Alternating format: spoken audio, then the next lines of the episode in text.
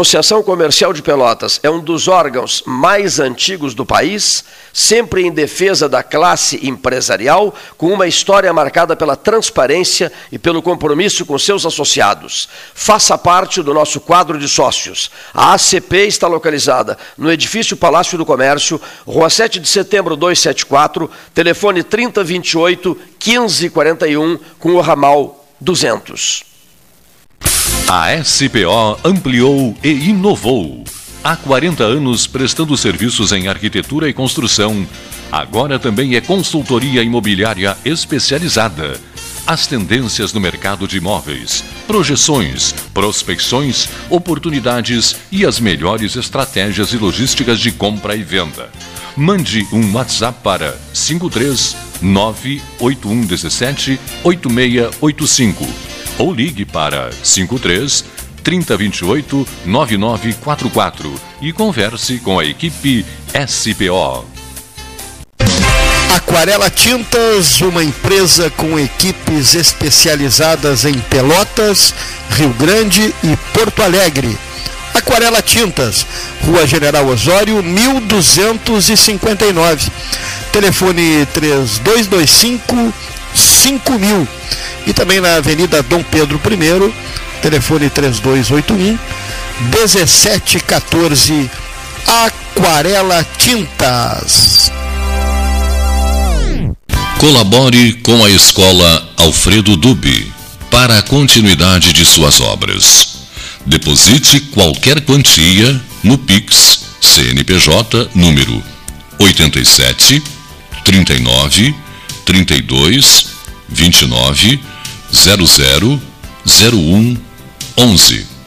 Repetindo, 87 39 32 29 00 01 11. Apoio Debate 13H, ano 44. Promoção Eu Acredito. Você passa no crédito. Banrisul e Mastercard fazem acontecer. 100 mil reais em prêmios, mais mentoria financeira para tirar seus planos do papel. A cada 100 reais acumulados em compras no cartão de crédito Banrisul Mastercard, você tem uma chance para concorrer. E optando pela fatura digital do seu cartão, você triplica as chances. E mais, centenas de prêmios para você agarrar no site da promoção. Cadastre-se em euacredito.banrisul.com.br. Ferragem Sanches, Barros Cassal 16, Arial. Fone 3228 4188. De segunda a sábado, das 8 às 12 e das 13h30 às 18h30. Material hidráulico, material elétrico, tintas, vernizes, tinners, máquinas serra mármore, furadeiras, cimento cola e ferragem em geral. Ferragem Sanches, Barros Cassal 16, Arial. Tu conhece aquele ditado, né? Em terra de vacinados, quem usa máscara é rei. Bah, muito boa. E essa então? Mais vale uma máscara no rosto do que duas no pulso. Perfeito. Espero que as pessoas entendam, né? Usar máscara devia ser mais popular do que qualquer ditado. Tchê, a máscara é fundamental no combate ao coronavírus, mesmo se tu já se vacinou. Afinal, quem vê máscara, vê coração. Proteja quem você ama. Uma iniciativa Prefeitura de Pelotas e Ecosul. Dica de plantio. Se você for plantar uma árvore em calçadas, dê preferência a espécies de pequeno a médio porte. A rega nunca deverá ser realizada sob o sol quente. À noite se torna imprescindível. Uma dica do 13 horas, projeto Pelotas Verde e Multicolorida 2022. Apoio Governo do Estado. Novas façanhas. O Rio Grande do Sul virou o jogo. Isso é avançar. Carnes e Vinhos Moreira. Tiradentes com Santa Cruz. Um dos tradicionais endereços do debate 13 horas. Carnes e Vinhos Moreira. Tiradentes com Santa Cruz. Ligue 3225 4493. Quer comprar, vender ou alugar? A Imobiliária Pelota é a parceira ideal para a realização dos seus desejos. Opções inovadoras de atendimento a qualquer hora e em qualquer lugar. WhatsApp, visita remota, tour virtual, contrato digital e outras ferramentas seguras e práticas para você fechar negócio sem precisar sair de casa. Na Imobiliária Pelota, os sonhos não param.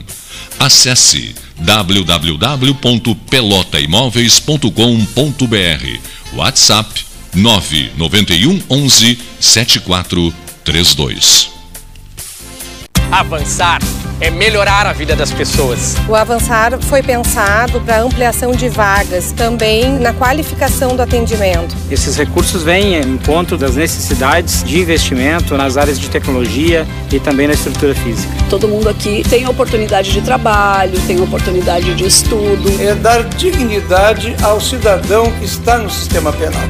Isso é avançar. O Rio Grande do Sul virou o jogo. Governo do Estado, novas façanhas. Chega de disputar o sono com o seu colchão. Escolha ter uma noite divina com essas promoções. Conjunto Box Casal Atena, conforto macio com molas pocket ensacadas em 12 vezes de 165. Conjunto Box Casal Era, conforto firme com molas Max Spring, também em 12 vezes de 165. Tudo com pronta entrega. É só na Life Sleep Comfort, em Pelotas, Rio Grande e Porto Alegre. Ótica Cristal, crediário, cartão ou cheque, a vitrine do calçadão da Andrade Neves.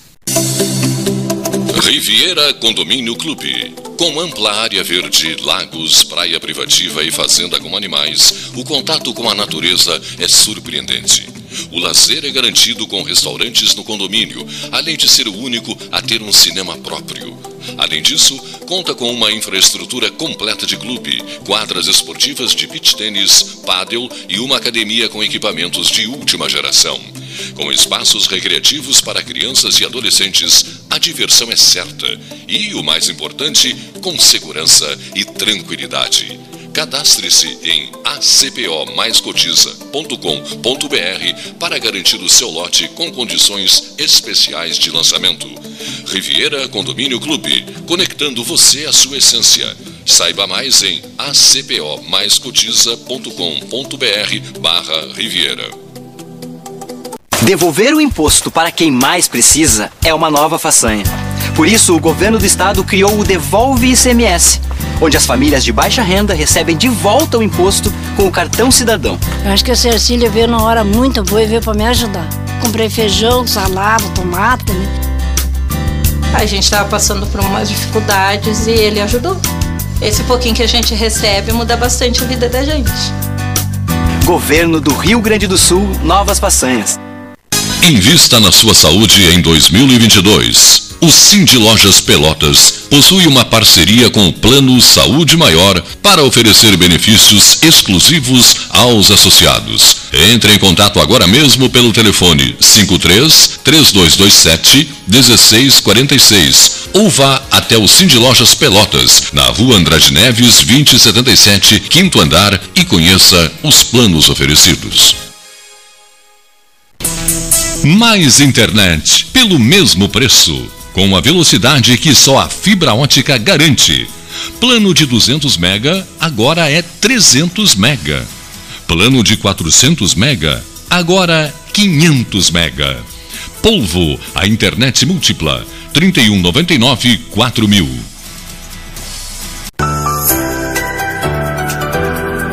O Retar 2021 do Sanep tem descontos de até 100% em juros e multas. A iniciativa tem como objetivo viabilizar a negociação de dívidas ativas junto à autarquia. Faça sua negociação procurando os canais online do Sanep. WhatsApp 53 98425 0151 ou e-mail sanep.retar2021 arroba gmail.com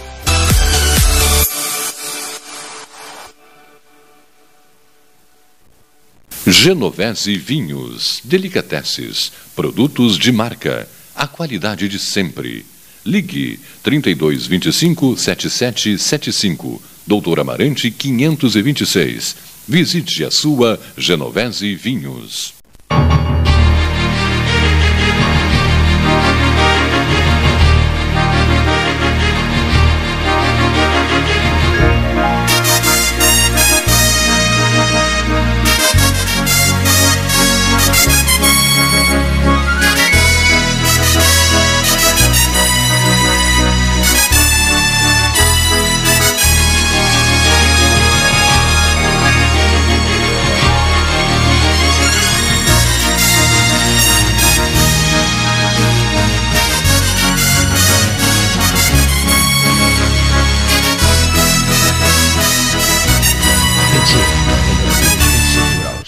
Estamos em contato já há 20 minutos com a embaixada do Uruguai em Brasília. Dentro de 74 dias para o inverno. Faltando 74 dias para o inverno. 74 dias para o inverno. Nós estamos. O embaixador, o embaixador brasileiro, o embaixador do Uruguai no Brasil, quem quiser acompanhar está no site do 13 Horas. É um embaixador de 40 anos de carreira, ele é experiente. O Uruguai considera né, o Brasil como o, considera, não é né, o, o, principal parceiro comercial e uma das principais né, embaixadas do país no exterior é a brasileira. Né. Vizinhos, e, né? Sim, vizinhos, irmãos. Né? né? Então, o embaixador Guillermo Vages Galmés, né, que está em Brasília, né, e o evento aconteceu ao meio-dia de hoje, na Embaixada do Uruguai, em Brasília. Né, e, e continua. Né? A presença do ministro da Infraestrutura, agora não é mais o, o Tarcísio Gomes de Freitas, é o Marcelo Sampaio, sobre a, a, a assinatura uh, dessa questão envolvendo a, a, a, hidrovia da Lagoa Mirim. Nós estamos com o telefone pessoal. É do ministro Guilhermo. É. Né? Só que eu, eu, liguei agora, mas é evidente que ele não atendeu em função uh, do ato solene. Né? Eles estão, Isso, estava marcado meio-dia, deve ter, deve ter atrasado, solene. atrasado alguns minutos. Eles farão contato conosco. O que, que significa isso? Isso eh, nos devolve a outros tempos, ao sonho dourado do Dr. Manuel Luiz de Souza Viana, agência da Lagoa Mirim, um homem gigantesco na defesa dessa causa,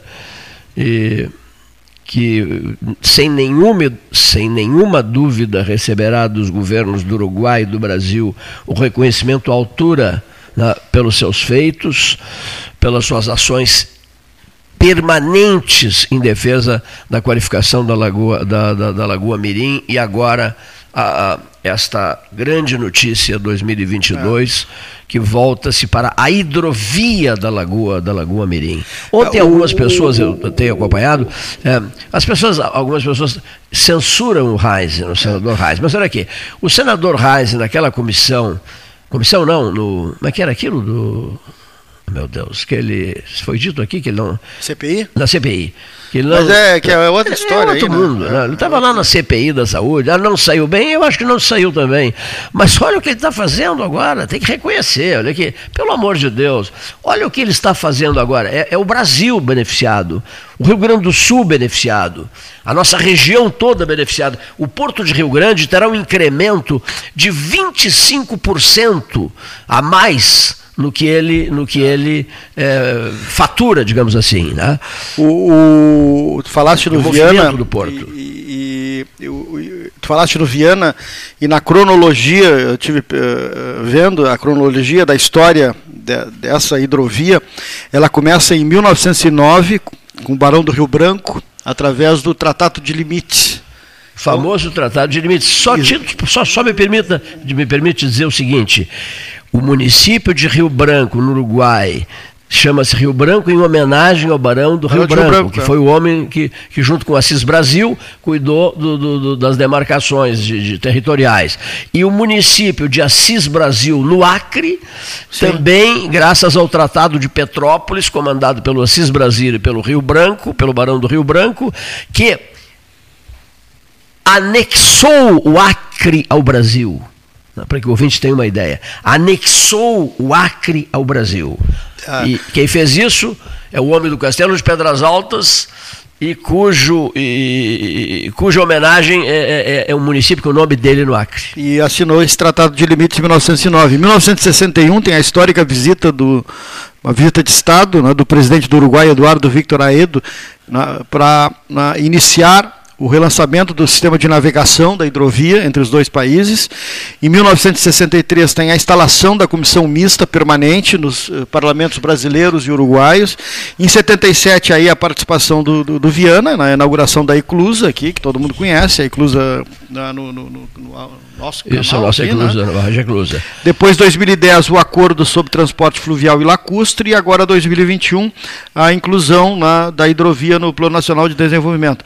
Então, na, eh, a gente tem que não pode confundir as questões que eu te falava agora há pouco, as questões ideológicas dos governantes da, dos integrantes do Estado com etc, os interesses do país, né? Interesses os de inter, Estado, os né? interesses de Estado. Isso é uma coisa e, e, os comportamentos é, ideológicos é, isso, e, isso é outra coisa, né? O, o que interessa nesse momento é o posicionamento, o posicionamento do país, o né? posicionamento, os dois países. O né? posicionamento do senador Luiz Carlos Reis tem sido impecável. Porque ele representa o Rio Grande do Sul, representa o governo é, brasileiro. E né? também, não sei se lembras, quando ministro de Estado para o Mercosul, Carlos Alberto Chiarelli, recebe no Clube Comercial de Pelotas o presidente do Uruguai. E à época se falava muito nisso, ele, ele, ele pronunciou um marcante, um tocante discurso em homenagem ao presidente uruguaio. Né? O, o, então ministro, depois de ter sido ministro da Educação, ele foi ministro da integração para o Mercosul. para o Mercosul. Da, da integração para o Mercosul. E a barragem, a barragem não, a, a barragem agora, né? e, e, e, digamos assim, uh, a hidrovia, a hidrovia do Mercosul já era sonhada. Do Mercosul, não. A hidrovia da Lagoa Mirim já era sonhada. A Lagoa Mirim continuava na ordem do dia, na ordem das preocupações de todas as lideranças políticas, independentemente da cor partidária. Esse é um fato importante a registrar. Independentemente da cor partidária os mais altos interesses nossos em jogo. E uma informação que eu colhi nas conversas de hoje de manhã com Brasília, nós ficamos, acho umas três horas pendurados no telefone com Brasília, né? O Leonir já estava cansado de ficar nos dando sustentação técnica ali. Bom, e uma, uma frase que eu separei que eu achei muito interessante, muito interessante. Na vitrine disso tudo, seu Cleiton vai figurar um, um endereço chamado Santa Isabel. Até o Henrique Medeiros Pires fez um estudo, a meu pedido, sobre Santa Isabel, que talvez hoje ainda a gente radiofonize. Um dos, um dos seu Paulo, seu Paulo Freitas aí no Rio Grande. Santa Isabel será uma das vitrines desse grande projeto que será executado agora através da hidrovia da Lagoa Mirim. Bom, vamos aguardar uma ligação de Brasília. São 13 horas mais 26 minutos na hora oficial ótica cristal. Eu, eu escrevi hoje um texto sobre Lori Uber aquela senhora que desenvolveu um trabalho impecável na causa da escola Luiz Braille, Louis Braille, a escola Luiz Braille, a escola de deficientes visuais. Nome de rua e merecedora de um gesto de grandeza de Leonel de Moura Brizola, que está postado, vai para o site do 13. Dona Lori chega para o Brizola e diz assim: governador, o Brizola em Pelotas, extremamente humilde, foi conversar com a dona Lori Uber, a dona Lori lá da Barra do Ribeiro.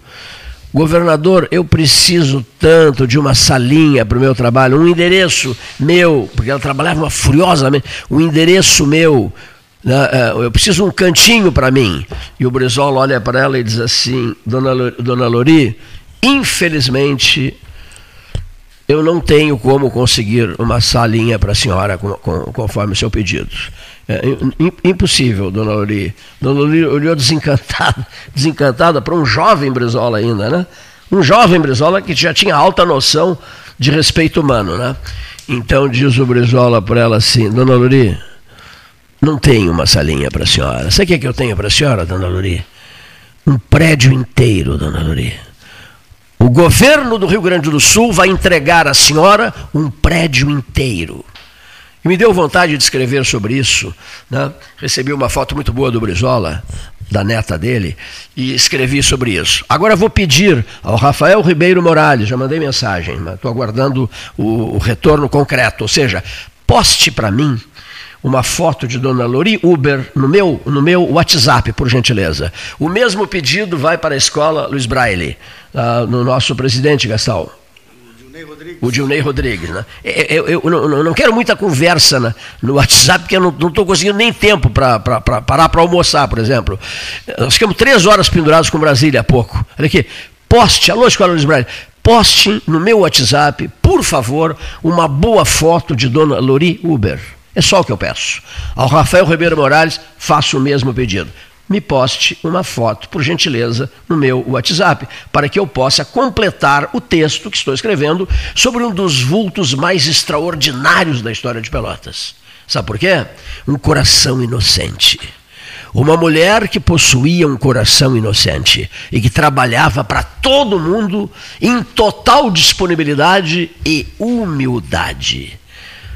Deslumbramento, máscara, soberba, arrogância, jamais. Razão para que eu alouve mais um pouco e recupere aqui no 13 o quão foi importante a presença dela na vida de Pelotas. Essa senhora que veio da Barra do Ribeiro, Dona Lori Uber que ao lado de tantos, e do Fernando Lessa Freitas, que foi presidente da casa da Escola Luiz Braille, trabalharam pelos deficientes visuais de Pelotas. O 13 quer continuar fazendo isso. E sabias, Paulo, que o deficiente visual é apaixonado por rádio? Sim, sim. Que o deficiente visual sim, não, vi, não vive sem rádio? Eu recebo tantas mensagens não. de amigos deficientes visuais. É um visuais. grande companheiro do, do, dos deficientes visuais do rádio. Impressionante, né? Olha aqui, é vou fazer uma leitura aqui. Dona Tânia Guedes de Sena. Olha, olha só a crueldade disso. O que era um possível fo foco de mosquitos da dengue, hoje é uma realidade. Sim, na General Teles, esquina Marcílio Dias. Alô, autoridades da saúde do município. Teles, esquina Marcílio Dias. Um foco de mosquito transmissor da dengue. Em pleno centro. E, no coração da cidade. É, centro ali. E não por falta de alerta dos moradores da região que são obrigados a conviver com um terreno abandonado um terreno abandonado ali por perto da, da, antiga estação do trem, situado entre as ruas General Teles e Tiradentes, de frente para Marcílio Dias. Terreno esse frequentado por usuários de drogas todas as noites, gerando insegurança para todos os moradores, as pessoas que residem por ali, casas que já foram invadidas, saem caminhando por cima dos telhados, como se já não bastasse Terra esse de problema, que já é grave, né? Agora este confirmado. Água que jorra deste terreno, diga-se de passagem, há um bocado de tempo, é, e esse foco do transmissor. Quem socorrerá os moradores? Dona Tânia Guedes de Sena pergunta. Quem socorrerá os moradores? É inacreditável isso. General Teles, esquina Marcílio Dias. Um foco de mosquitos transmissores da dengue. Alertas e mais alertas foram feitos, resposta zero. E estão atuando num terreno abandonado. Sessão terra de ninguém. Sessão terra de ninguém. Típico coisa de típica frase, perfeita frase, ah. terra de ninguém. Ah. Alô autoridades municipais da saúde. Ah. Agora o assunto não são os cavalos. Não são os cavalos que continuam soltos à deriva por toda parte aí. Até que morra alguém. Ah. Violentamente, um, uma, uma, uma morte trágica, manchete dos jornais e tal. Aí sim, aí alguma providência será tomada. Depois que morrer alguém. E agora, e a questão ligada a, a, a, ao depoimento da dona Tânia Guedes de Sena? Haverá reação, resposta? Todo mundo paga impostos e não são baratos os impostos. Outro dia alguém disse assim, mas você está tão irritado por causa do som na, perto de onde você mora. Digo, só um pouquinho, mas o, o, meu imposto aumentou 400% e o brinde, qual é o brinde agora? É música, Não. até a, a, tarde da noite, ninguém consegue ter, ter paz numa hora dessas, né? Dizer, aumenta em 400% o teu imposto e te oferecem uma, uma música, um ritmo altíssimo até altas horas. Agora parece que é, equilibrar, houve um pouco de bom senso e resolveram encerrar os espetáculos musicais à meia-noite. Não, local inadequado, então. Pois é. Não é, não é local Que terra residencial. é essa, meu Deus do céu? Ou está todo mundo só pensando em política? Na eleição de 2022, no mês de outubro, nos preparativos, quem vai concorrer, quem não vai concorrer, os, os, os- os jogos de interesses entre partidos, os acordos entre partidos. É nisso que estão pensando? É. É. É só nisso que estão pensando? quem acompanha redes sociais- Churrasquinho, preparativo, é, discursinho, entrevistinha, é isso? É nisso que estão Quem, pensando? quem acompanha redes sociais já percebe eh, esse, essa expressão pré-campanha já foi para as cucuias. Estão em plena campanha plena eleitoral. campanha, é em plena campanha eleitoral. Direto, direto. Todo mundo. Todo mundo em Todo campanha. mundo. Instagram, Facebook, Twitter, Do todo resto- mundo em campanha. se esquece, né? Ah. Esquecem do É resto. todo mundo postando uh, a, a cada minuto, a cada evento, a cada atitude, uh, a cada Eu vou ser cruel aqui. movimento do, Eu, do- eu serei cruel. o que tu está dizendo é políticos perfeito. e pré-candidatos. Quando um cavalo desses é, entra dentro do carro, você sabe, né? O cavalo entra dentro do carro. Se o sujeito bater de frente num cavalo, ele invade o automóvel. Sim, sim, a é. caminhoneta, o que for. Não, mata o Tá? motorista, Ou né? seja, ent- mata na hora o Aliás, motorista. o ex-deputado de Rio Grande, Adilson Troca, se envolveu com um acidente com morte. Ontem, em Rio Grande, o Paulo Ricardo Corrêa ficou de me dar informações sobre como está o Adilson Troca. Ah, o próprio, o próprio, é. É, um, um Alô, acidente que, um acidente em que na- um carro incendiou e duas pessoas vieram a óbito. Ah. Meu Deus, rapaz. Mas então, Você só para completar aqui, eu só quero eu vi, eu vi essa foto. Eu vi essa foto, no, no- se não me engano, no Jornal de Porto Alegre. Isso. Mas olha aqui só, eu só vou fazer um registro aqui horroroso, mas vou fazer. Vou fazer. Quando um cavalo desses, solto na Adolfo Fetter, na, na Ferreira Viana, qualquer rua do Laranjal, enfim, no Areal, eles andam no Areal também, na Domingos de Almeida, naquele, naquele trevo ali tem uma. eh, em frente a uma loja famosa que tem ali, né? tem, tem um contorno ali, tem um trevo ali, eles andam soltos ali, pastando. Então, olha o registro que eu vou fazer aqui. Quando um cavalo desses entrar inteiro no, no interior de um carro e matar um, dois ou três, eu só vou observar depois as autoridades no velório liberando notas de apoio à família, lamentando profundamente o ocorrido, a perda preciosa de vidas humanas, sabe? Aquelas declarações que, que deixam o camarada, chegam a tirar o sono da gente à noite, porque eu fico à noite antes de dormir me lembrando dos absurdos ocorridos no dia. Eu só vou ficar esperando para, para ver o comportamento de lideranças políticas e administrativas chocadas e louvando a vida humana e lamentando perdas de vidas humanas, sabe? Aí depois mandando flores, correspondência para os familiares, uma nota oficial na capa dos jornais de Pelotas, etc, etc, etc. É por isso que eu vou ficar esperando. Porque eu não falo mais sobre questões de cavalos soltos. Também eu tenho, tenho meu limite de. Eu, eu, eu, eu, eu, eu, te- eu me suporto, às vezes, em determinada. Eu, eu, eu, eu não tenho mais paciência para falar em cavalos soltos, porque a resposta é zero. E chegou uma carta dizendo aqui que houve um- uma situação em que é tudo até combinado. Ou seja, o sujeito coloca os cavalos na, nesse caminhãozinho, depois larga. Hum, Minutos depois, chega o dono, vai lá e recebe de volta os cavalos. É, né? Isso é uma chacota, isso é circense, isso é brincadeira, isso é comportamento de pessoas que têm poder de decisão, não decidem coisíssima nenhuma e garantem a alcunha de terra de ninguém. Porque isso sim é momento que merece o título terra de ninguém. Podem ficar bravos comigo à vontade, pouco me importa. Como diz o Nelson Piquet, né? Eu faço a minha parte. Agora, pronto para levar burdoada, eu estou sempre pronto para levar as burdoadas da vida e do dia a dia. Porque, lógico, estou diante de um microfone, estou falando em nome de pessoas que mandam mensagens e mais mensagens e mais mensagens, estão muito mais indignadas do que eu, e eu estou apenas tentando interpretá-las. Não mais do que isso. Apenas tentando interpretá-las. Não estou brabo com ninguém, só estou sendo duro e incisivo para tentar evitar a perda de vidas humanas. Só isso, o objetivo Retratando é uma realidade. É isso, constatando É a uma questão do realidade. terreno, esse é uma realidade. É uma vergonha. Eu conheço esse esse terreno. local ali. Isso é uma vergonha. Se todo mundo conhece, os moradores conhecem, as pessoas que passam ali Uma conhecem. vergonha.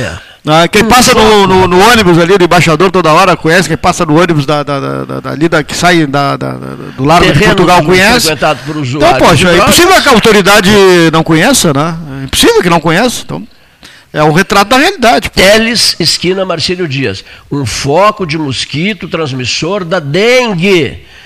E não adianta alertar, falar, pedir, apelar. Eu estou fazendo isso publicamente. É. Publicamente. Eu quero ver se vai ter alguma resposta. Não vai ter resposta nenhuma. Ou não tem tempo de gravar? Nós estamos tendo tempo de fazer as gravações adequadas. No passado, até recentemente, bem, bem pouco tempo, costumavam gravar essas declarações. Né? Mas pelo menos faziam alguma coisa, porque gravavam a declaração, percebiam a veemência da cobrança e tomavam alguma atitude, né, seu Gastal? Vamos, vamos ao 13, vamos, vamos, vamos mensagens? Vamos começar com o doutor uh, Luiz Roberto Real? Perfeitíssimo. Vamos começar com ele. Né? Nós temos também depois uma interessante manifestação que já está no site do escritor e jornalista Lourenço Casarré. O filho dele, que é cineasta, está lançando um filme que já está em festival no Brasil. E ele diz que esse garoto nasceu em 80 92 aqui em Pelotas, conhece bem o Laranjal e está se tornando uma referência né, no, no, na área cinematográfica. Então vamos começar com o Nanico Real, o Luiz Roberto Real, e depois o Lourenço Casarré, né, escritor, jornalista pelotense que mora em Brasília. Começando com o Real. Olá, mais uma vez por aqui então. Boa tarde, Cleito, Paulo, equipe do programa 13 Horas da RU nesses anos todos de, de grande audiência. Ah, que bom que tu me passasse um, uma mensagem pedindo para mim falar de alguma outra coisa. Também, do meu ponto de vista, uma, uma, uma coisa maravilhosa que me aconteceu. É, é, diferente né, da, da Covid, que nós já andamos cansados dessa, dessa história. Né? Desse, desse vírus e das coisas que envolvem essa pandemia que nós estamos, felizmente, parece que eh, terminando agora por, nessa época do ano. Me pedisse para tecer algumas considerações a respeito da minha vivência eh, lá no Castelo Assis Brasil. É, realmente tem coisas maravilhosas para poder contar, para poder dizer só que não dá, é, em três, quatro minutos do programa, eu não vou ter que fazer como a tentativa do Diário Popular, que iniciou a relatar um, um episódio que, que eu vivi, que foi esse, e infelizmente agora, nesse último final de semana, um monte de gente me reclamando que a quarta e última parte do que eu tinha escrito para o diário, né, era um resumo né, da história toda, não saiu publicada pessoal brincando comigo, me chamando de Janete Claire, né? que eu estava fazendo as coisas por capítulo, algumas, muitas pessoas me telefonando, me, me pedindo para não parar de escrever. Tal. O Luiz Fetter vai ficar horrorizado né? se eu me tornar um, um repórter agora, tinha um jornalista de uma hora para outra né? na carreira de médico. Mas isso aí aconteceu em 1969, né?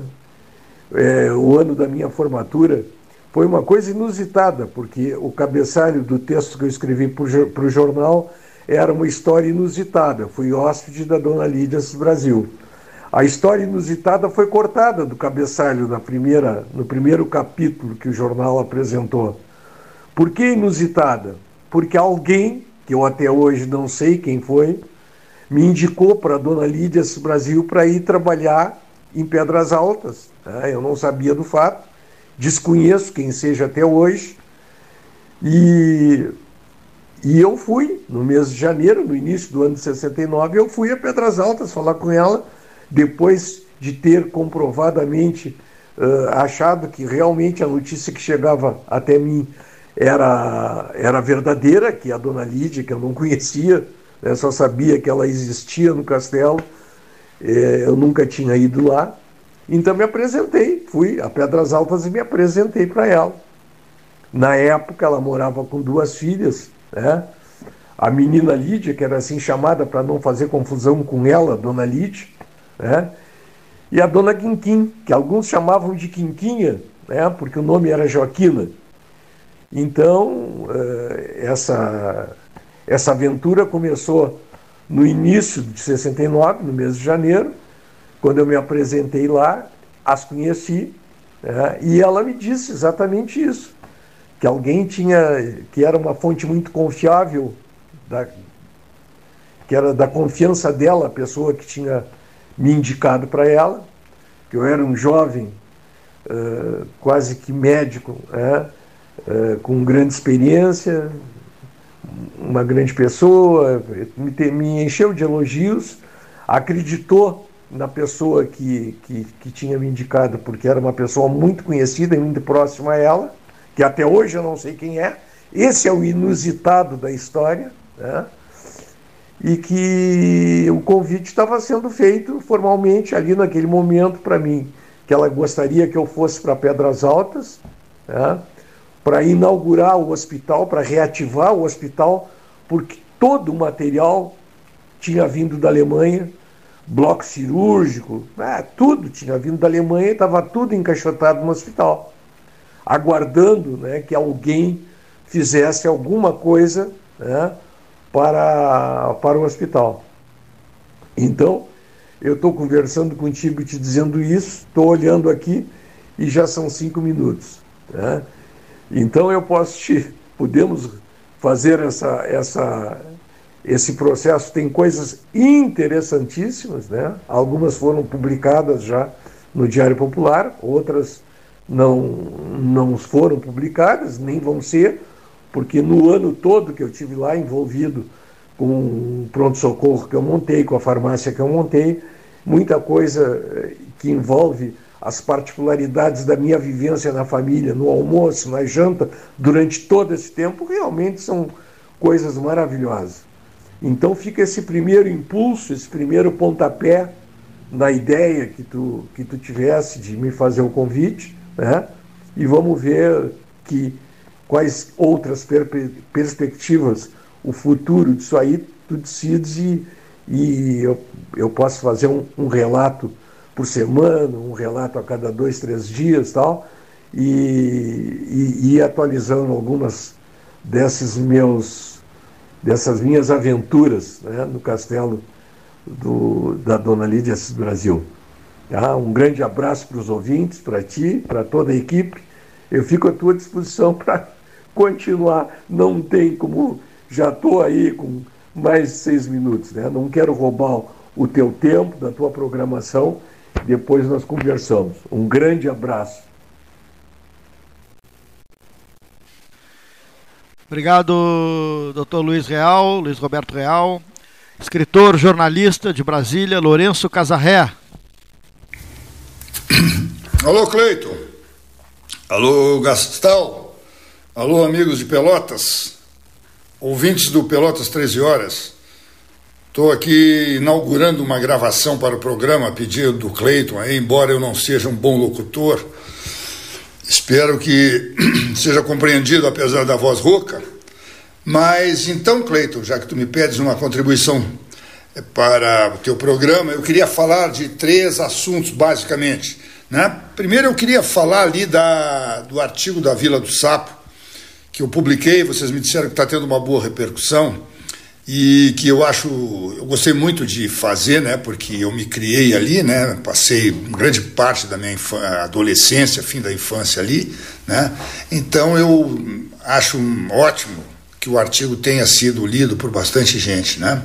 É, outro assunto que eu queria falar hoje, cara, é que é o seguinte, o meu filho do meio, o Érico, ele é cineasta, ele é formado em cinema na UNB, aí já tem uma produção de cerca de 20 filmes, na maioria curta, né, porque é um cineasta jovem e tal.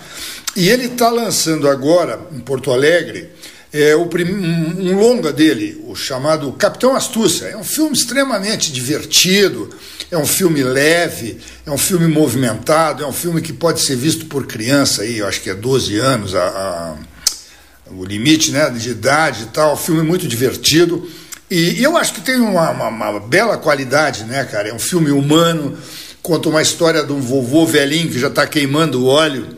E aí ele havia sido o sujeito que escrevia e desenhava revistas em quadrinhos nos anos 80. E aí ele entra, o velhinho entra, tá, Gagá entra no, na pilha e começa a achar que é um super-herói.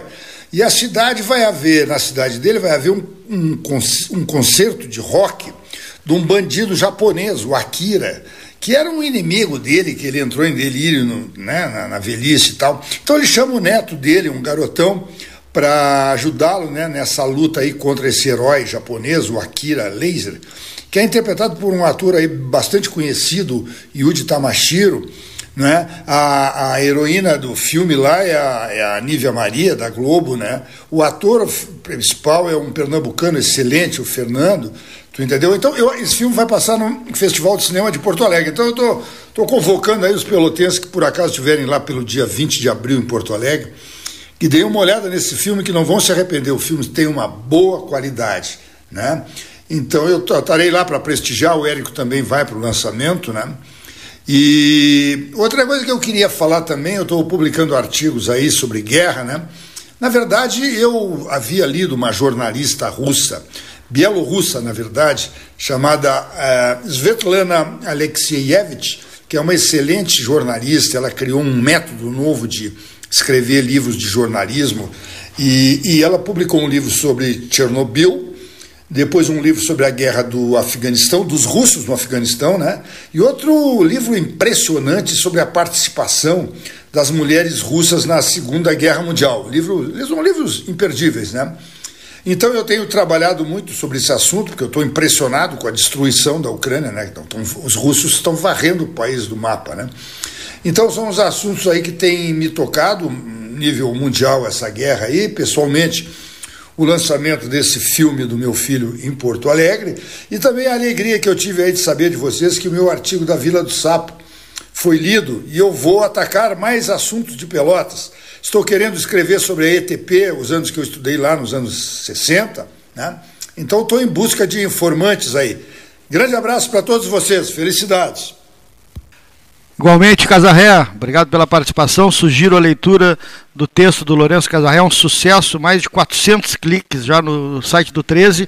A verdadeira história da Vila do Sapo. É, é maravilhoso. Maravilhoso, né? A verdadeira história do Sapo. O texto do Casarré é maravilhoso. É, e sobre esse filme que ele falou agora há pouco no comentário também, está entrando a sinopse em seguidinha, agora à tarde, né, do, no site do 13, toda a história né, do filho dele, o Érico Casarré, cineasta, né, que fala sobre o filme Capitão Astúcia, né, um cineasta pelotense, de um filme né, que vai para o Festival de Porto Alegre, né, o FEART de Porto Alegre. Economia, professor Marcelo Oliveira Passos. Boa tarde, ouvintes do Pelotas 13 Horas. Boa tarde, Cleiton Rocha, Paulo Gastão Neto, Neif Satialan, Henrique Pires, Renato Varoto, Marcelo Antônio Isaacs e demais debatedores desta mesa antiga, influente e importante de debates do extremo sul do país. Bem, eh, o assunto hoje, novamente, é a inflação, que subiu bastante agora em eh, março, né? Saiu o indicador de inflação de março, ela subiu bastante, foi um recorde. Né? O IPCA eh, se mostrou bastante forte. Os juros devem subir mais um pouco também na próxima reunião do Copom, que vai ocorrer também nas, nos próximos dias. E uh, o juro hoje está em 11,75, deve subir para 12,75 juros básicos, o que, de certa maneira, atrapalha aí a concessão de empréstimos, uh, empréstimos imobiliários, financiamentos imobiliários, etc. Né? E atrapalha, de certa maneira, também a construção civil. Uh, mas houve uma boa notícia: a redução de 5,58 no preço de gás de cozinha pela Petrobras, o que é uma boa notícia, sobretudo para os consumidores, mas também para o governo, para o futuro presidente da empresa. Não temos um presidente ainda. O presidente que foi indicado, Adriano Pires, que é um especialista, um renomado consultor na área de energia, ele não aceitou o cargo, sobretudo porque teria problemas em relação à sua independência. Ele tem conflito de interesses porque trabalha com várias empresas da cadeia de energia, petróleo e gás. E ele, eh, assumindo a presidência da Petrobras, ele ficaria sob suspeição em função desses conflitos de interesse. Né? Então saiu o general Joaquim Silva Luna, saiu é, bastante desgostoso porque sofreu pressões, sofreu, de certa maneira, um populismo é, do presidente Bolsonaro, que queria derrubar os preços de petróleo e não considerou as, as postulações dos acionistas da Petrobras, que são quem aqueles que investem na Petrobras compartilham risco e que sofreriam com essa redução de preço de petróleo. A gasolina aumenta no mundo todo e a Petrobras adota uma política de realismo tarifário, ou seja, ela corrige os preços dos combustíveis de acordo com a alta dos preços internacionais do barril de petróleo do tipo Brent e também da, de acordo com a variação do dólar. O dólar agora está caindo algum, algumas semanas atrás, mas ele vinha numa trajetória de alta também no passado, assim como o barril de petróleo. A boa notícia também é que, mesmo com a guerra da Ucrânia e da Rússia ainda não uh, apresentando uma tendência clara de término, né, mesmo assim os preços internacionais do barril de petróleo se estabilizaram. A volatilidade caiu bastante nos últimos dias e isso pode também ajudar ao futuro presidente do Banco Central. O Banco Central, falando nele, ou melhor, o futuro presidente da Petrobras, desculpem. O Banco Central e o mercado consideram que o pico da inflação vai ser em abril, quer dizer, ela vai subir ainda mais um pouco, com vários preços subindo. O índice de inflação está muito disseminado, são vários preços subindo ao, ao mesmo tempo, com forte peso dos alimentos. Né? E também refletindo de, de, forma defasada né, o aumento do preço, dos preços dos combustíveis, que pesou sobre transportes e também sobre outros preços. Né? Uh, como espera o governo, né, a tendência é que os preços internacionais do petróleo não voltarão a explodir, não voltarão a subir fortemente. Então, de alguma maneira, isso vai atenuar a inflação lá de maio, junho, etc. Mesmo assim, a inflação é a principal ameaça, segundo avaliações do mercado, para o crescimento eleitoral da candidatura do presidente Bolsonaro.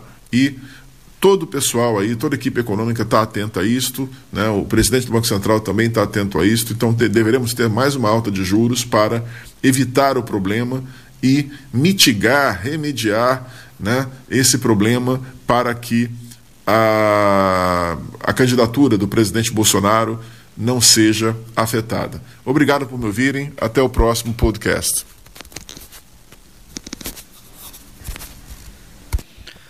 Obrigado, professor Marcelo de Oliveira Passos, na Economia, aqui no, no 13 desta quarta-feira, 13 de abril, dia do hino nacional. 13 no 13, 13 de abril, dia do hino nacional. Ah. Olha, você está pesquisando a valer mesmo. Ah, né? Eu estou com uma dúvida, eu tenho conversado bastante, inclusive tu participaste de encontro com ele, de um agradabilíssimo encontro com ele. Tu, ele e o, e o Eduardo Abreu no Jockey Club. Isso, no, agora no domingo. passado, no domingo passado. Luiz Fernando e eu, depois uh, eu escrevi um texto sobre ele, enviei pro, pro, pro, pro WhatsApp dele e ontem, para surpresa minha, recebi um telefonema dele ontem de manhã, né, agradecendo e, e, dizendo que está à disposição nossa para tratar de questões ligadas ao Castelo de Pedras Altas. Né? Bom, eu me refiro ao Luiz Fernando Cirne Lima. Aí eu aproveitei, de vou dar uma pesquisada sobre o Cirne, sobre o trabalho do Cirne, porque muita gente questiona o, sobre o verdadeiro pai da Embrapa. A Embrapa foi criada em 1972, em novembro de 1972.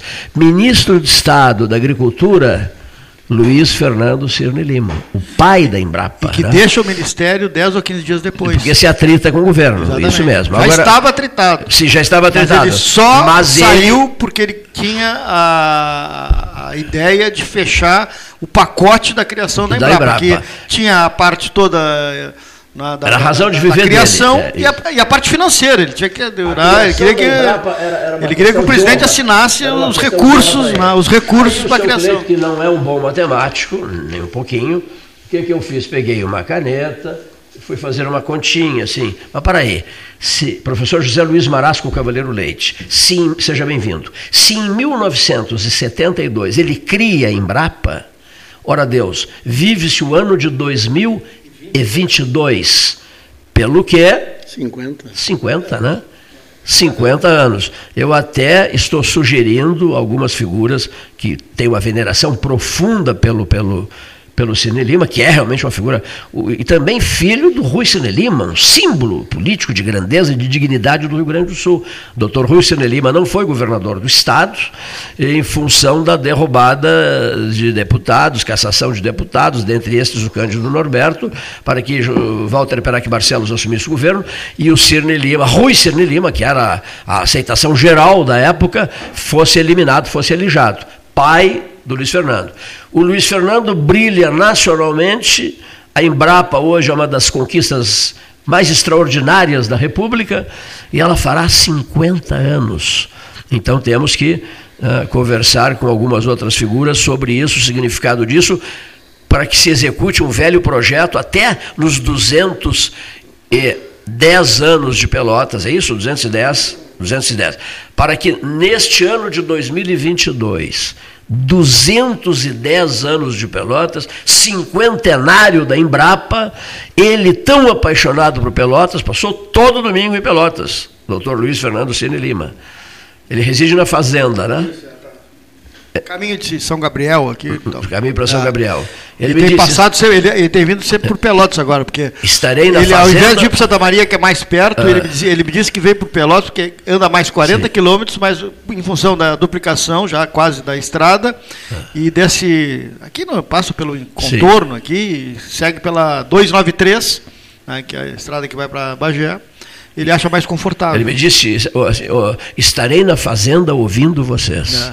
É. Ele ficou encantado com a conversa sobre o castelo. Ele é apaixonado pelo é. castelo de Pedras Altas. Quando a gente ouve falar, professor Marasco, que é um homem da literatura, é, numa numa maravilhosa biblioteca, por exemplo, a do Brossard. A do Brossard é simplesmente maravilhosa. A biblioteca do Assis Brasil, outra biblioteca maravilhosa. O primeiro impulso que se tem, não sei se acontece é, com o senhor, é o de: meu Deus, eu quero ir lá, eu quero entrar nessa biblioteca, eu quero pesquisar. Né? nessa biblioteca. E eu liguei para a Magda Brossard e a Magda disse: sabe onde é que eu estou? Eu estou na biblioteca do papai. Você sabe o que, é que aconteceu há poucos instantes aqui? Caiu, por acaso, na, de, do interior de um livro, caiu aqui na minha frente, a cédula na qual o Assis se apresenta candidato ao governo do Estado como agricultor. Joaquim Francisco de Assis Brasil, para presidente do Estado, era agricultor, não, não, não citou mais nada, né? Agricultor, a sua verdadeira paixão e devoção pela, pela agricultura. Né? A biblioteca é boa, a biblioteca física. Né? É isso. A gente tem 200, é, 300 livros, está tudo aqui na nuvem. É, né? exatamente. Gente, a, a biblioteca tem física, uma coisa meio... Claro. E ela ficou impressionada. Mas você está me ligando, eu estou aqui na biblioteca do papai e tenho altas responsabilidades de dar um destino à biblioteca do papai. Ou seja, eu já de cara disse, olha aqui, eu tenho interesse em alguns livros e algumas preciosidades, desde que é, cópias, né, que ele, alguém dele, por exemplo, isso aqui, ó, JF de Assis Brasil, trabalho dele, Paulo Brossard, né, que é um livro, é, é um dos melhores livros sobre a história, sobre a história do, do, do, do Assis Brasil. E ele, Marasco, ele ele, Brossard, um dia ficou muito impressionado com a riqueza de detalhes que eu repassei a ele sobre o jovem de 20 anos, soldado do Exército da União, 20 anos, soldado do Exército da União na Guerra da Secessão norte-americana, que cai nos encantos do, do presidente Lincoln, passa a, a, ser o secretário pessoal do presidente dos Estados Unidos, e ele está no Teatro Ford, junto com o chefe, com, com o presidente, e entrou em estado de choque quando uh, uh, Wilkes Booth, John Wilkes Booth invade o camarote presidencial e atira pelas costas, atira no, no, no Lincoln pelas costas, mata o Lincoln.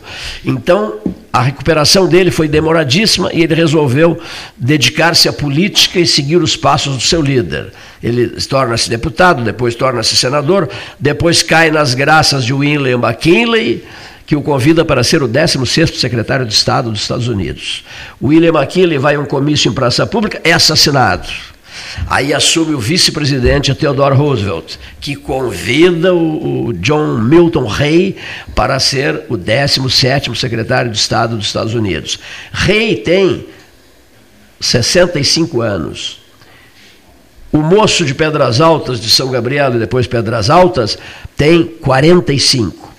Os dois estabelecem fortíssimos laços de amizade. E o Brossard disse, mas para um pouquinho, vamos conversar melhor sobre isso. O Brossard se interessou, porque eu tinha lido tudo sobre isso. E o, o, o coisa impressionante, né? Um homem já, para a época, de avançada idade para a época, né? estabelece laços fraternos com o embaixador brasileiro, de 45 anos, e tornam-se amigos, assim, mas amigos, o, o Assis frequentava a Casa Branca como a gente entra na casa da gente. Eu acho esse tipo de coisa fantástico. O moço de Pedra, o senhor ali de Pedras Altas, né? Então, nessa biblioteca do Brossar, a própria Magda me disse: Eu vou pesquisar sobre isso, Cleiton, porque o papai tinha uma curiosidade danada sobre isso, sobre é, nos trechos finais da sua vida, o, o John Milton Rey, o braço direito de Lincoln, estabelece laços com um camarada do sul, sul fronteira, né? Sul do Rio Grande, porque a Pedras Altas está eh, na zona sul. Campanha. Da, da região, é. da, região, da, região da campanha, né? Hum. Nada como uma biblioteca, hein, Marasco? Incrível, né? Nada como uma boa biblioteca. É, eu estive lá no castelo também, algum tempo atrás. Foi possível manusear livros, olhar? Não, não. Isso não? Eu, eu estive até, ah. tomamos chá, eu, meu pai, minha mãe e minha mulher, com a dona... Quinquinhas. A dona Lídia, Lídia, Lídia, dona Lídia. Menina Lídia. Menina Lídia. É, exatamente.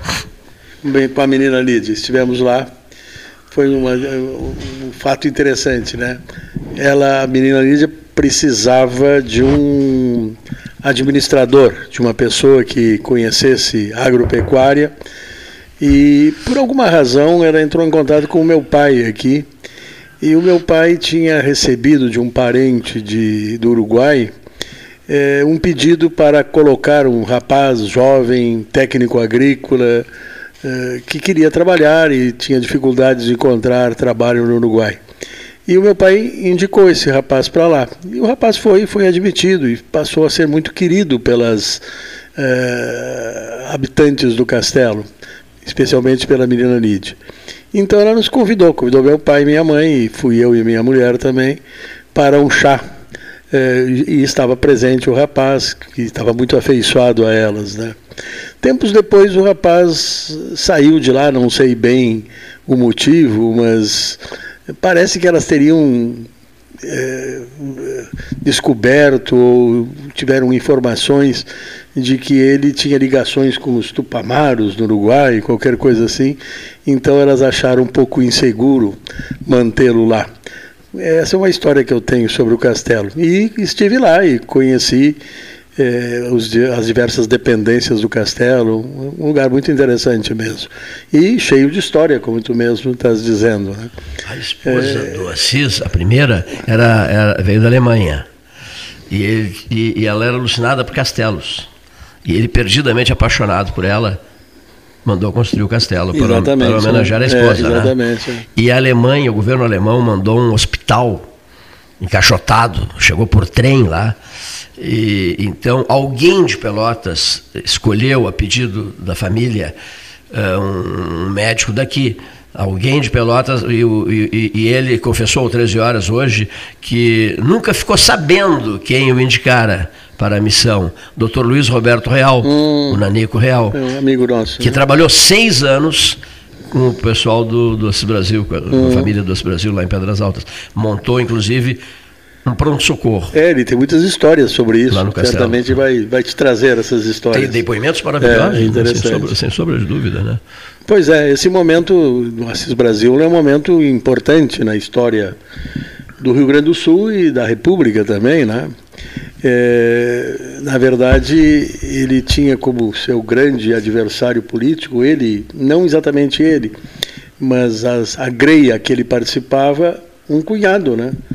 O, Isso mesmo, do, do, do, governador, do presidente do Estado. O presidente do Estado, né? Do, do, Eram do líderes, líderes de facções políticas contrárias e realmente vivendo sempre conflitos muito fortes dentro do estado do Rio Grande do Sul. Terríveis conflitos, né? É, Terríveis Júlio de depois... Castilhos, de um lado, mas Júlio de Castilhos, na verdade, foi mais adversário de outros políticos antecessores de Assis Brasil. Mas eles se afastaram Mas também, muito. também de Assis Brasil. E também. na morte do Castilhos, que foi uma morte terrível, né? Um foi em plena cirurgia, né? Quando o médico se aproxima e diz a ele, com uma falta de ar tremenda e tal, e naquele tempo a anestesia era meio que no grito, né? E o médico disse assim: coragem, doutor Júlio. Eu me ali perto do Palácio Piratini. É, e, e o Júlio responde: coragem eu tenho, o que me, me falta, é falta, é ar. ar. Né? Mas então, a mulher do Júlio de Castilhos, a viúva do Júlio de Castilhos, recebe do, do Joaquim Francisco de Assis Brasil uma carta belíssima, inclusive preocupado com os filhos do Júlio, etc., e dela, né? Pelos laços de família, né? Que ele respeita, mas as divergências foram fortíssimas, é, realmente exatamente. fortíssimas. Né? E isso é interessante lembrar isso, né, Cleito, até porque nós vivemos uma época de muita polaridade na política, né? É, e no Rio Grande do Sul isso foi constante, né? Sempre, sempre, né? Sempre tivemos essa situação assim. Alguém costuma dizer, né, algumas pessoas começam a dizer que o, o estado do Grenal é um estado permanente. Grenal Grande do Sul. Eu, tô, eu até estou propondo mudarmos o nome do estado para Grenal Grande do Sul, é. com patrocinadores de Pelotas, patrocinando a Rádio Grenal, e aí nós teríamos, a minha sugestão, 497 rádios com a marca Grenal em todos os municípios do Rio Grande do Sul. E não precisaríamos eleger um governador. Elegeríamos um, triun, um, um triunvirato. O presidente do Grêmio, o presidente internacional e o presidente da Federação hoje de Futebol. Eles que governariam o Rio Grande do Sul. É, não, mas eu citei o Grenal apenas porque talvez no Rio Grande do Sul, como não em nenhum outro estado, existe realmente uma uma rivalidade, uma rivalidade entre furiosa. do futebol muito grande. E essa rivalidade do futebol espelha também uma rivalidade política muito antiga no estado. Mas essa rivalidade política antiga já não existe mais, aquela original. Continua havendo rivalidades, mas aquela mesma não existe mais.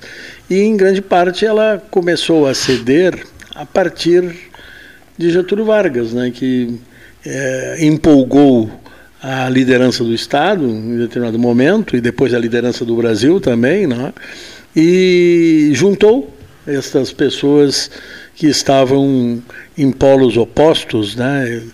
e sempre se digladiando muito. Né? A partir da década de 30, depois de 40, é, claro, a rivalidade ainda permanece, ou melhor, as dissidências político-partidárias ainda existem. Brizola, acho Brizola, que é. incendeia também em grande parte isto, né? mas já não é a, a mesma divergência política. Aquela divergência política ainda tinha resquícios ainda da monarquia, né? aquela primeira, né? Tinha resquícios, tinha sabores ainda monárquicos, antes da década de 30. E depois passa-se o, o período Getúlio Vargas, o Estado Novo, mais adiante, e finalmente, a partir da década de 50, 60, temos uma nova. É, um novo tipo de debate político no Estado e, em grande parte, suscitado também a partir de Leonel Brizola, sem dúvida. Uma, um político marcante na história do nosso Rio Grande do Sul, sem sombra de dúvidas. Né? Uma história linda do Brizola, né? Pois é. Eu hoje Brizola... contei aqui, no, só vou repetir rapidinho, que acho que tu vais gostar de ouvir. É, a dona Luri Uber, filha de Barra do Ribeiro, cuidava da casa de, de deficientes visuais de Pelotas, a, a, a Luiz Braille, Luiz Braille, Escola Luiz Braille, e ela não tinha onde trabalhar, não tinha um ambiente, não tinha uma salinha, não tinha nada. Ele disse, ele, o Brizola veio pela governador, puxa, eu só preciso de uma salinha, de uma escrivaninha, uma cadeira.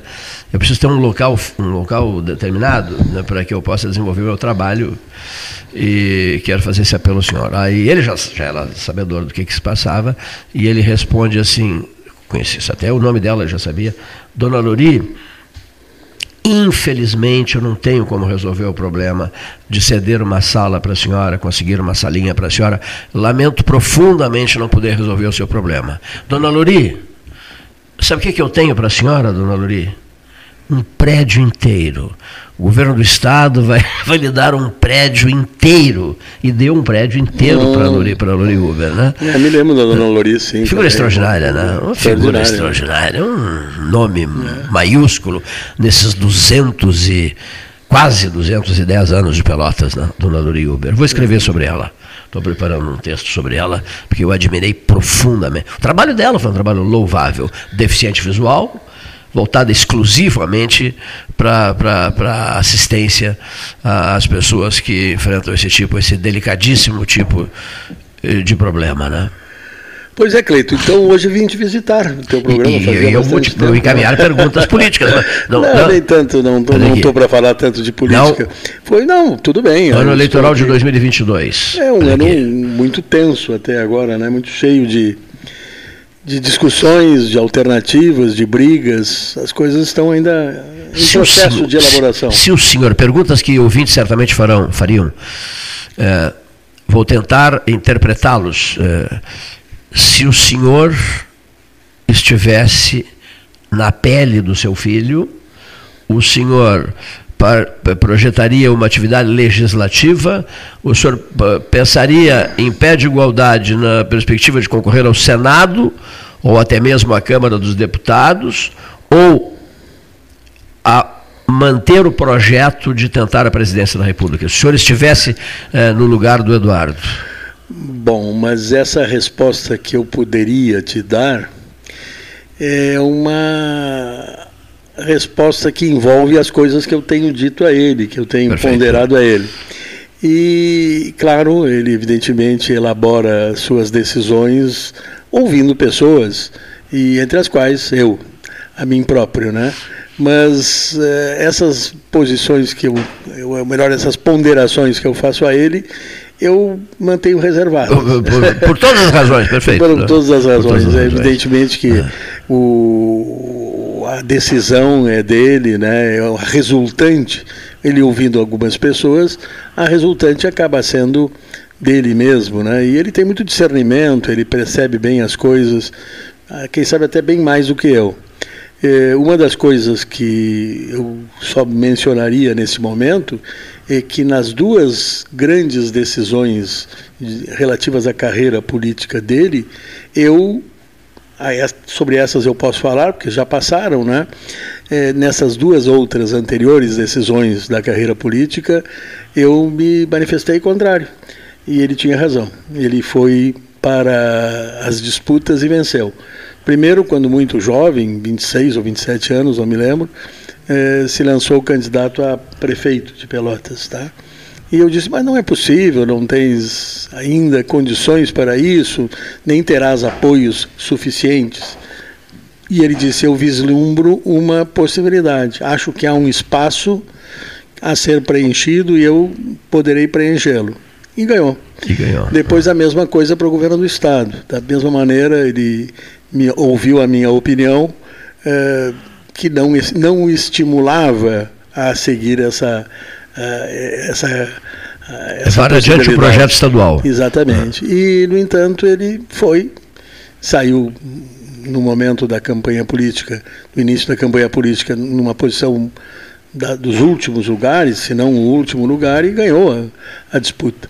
Ele tem essa visão, visão. Eu sei que ele, nesse caso, nesse momento, relativamente ao que eu penso, eu não vou exatamente te dizer, Cleito, sim, sim, mas vou apenas dizer que ele sempre pondera que ele acha que existe esse, existe esse espaço, este espaço para uma terceira posição que ele agora chama de primeira, porque entende que é mais interessante do que as outras duas que estão colocadas, né?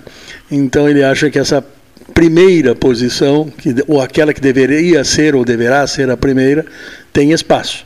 Isso ele tem dito, eu não estou trazendo nenhuma novidade aqui aos teus ouvintes. Ele tem dito isso e está perseguindo essa possibilidade.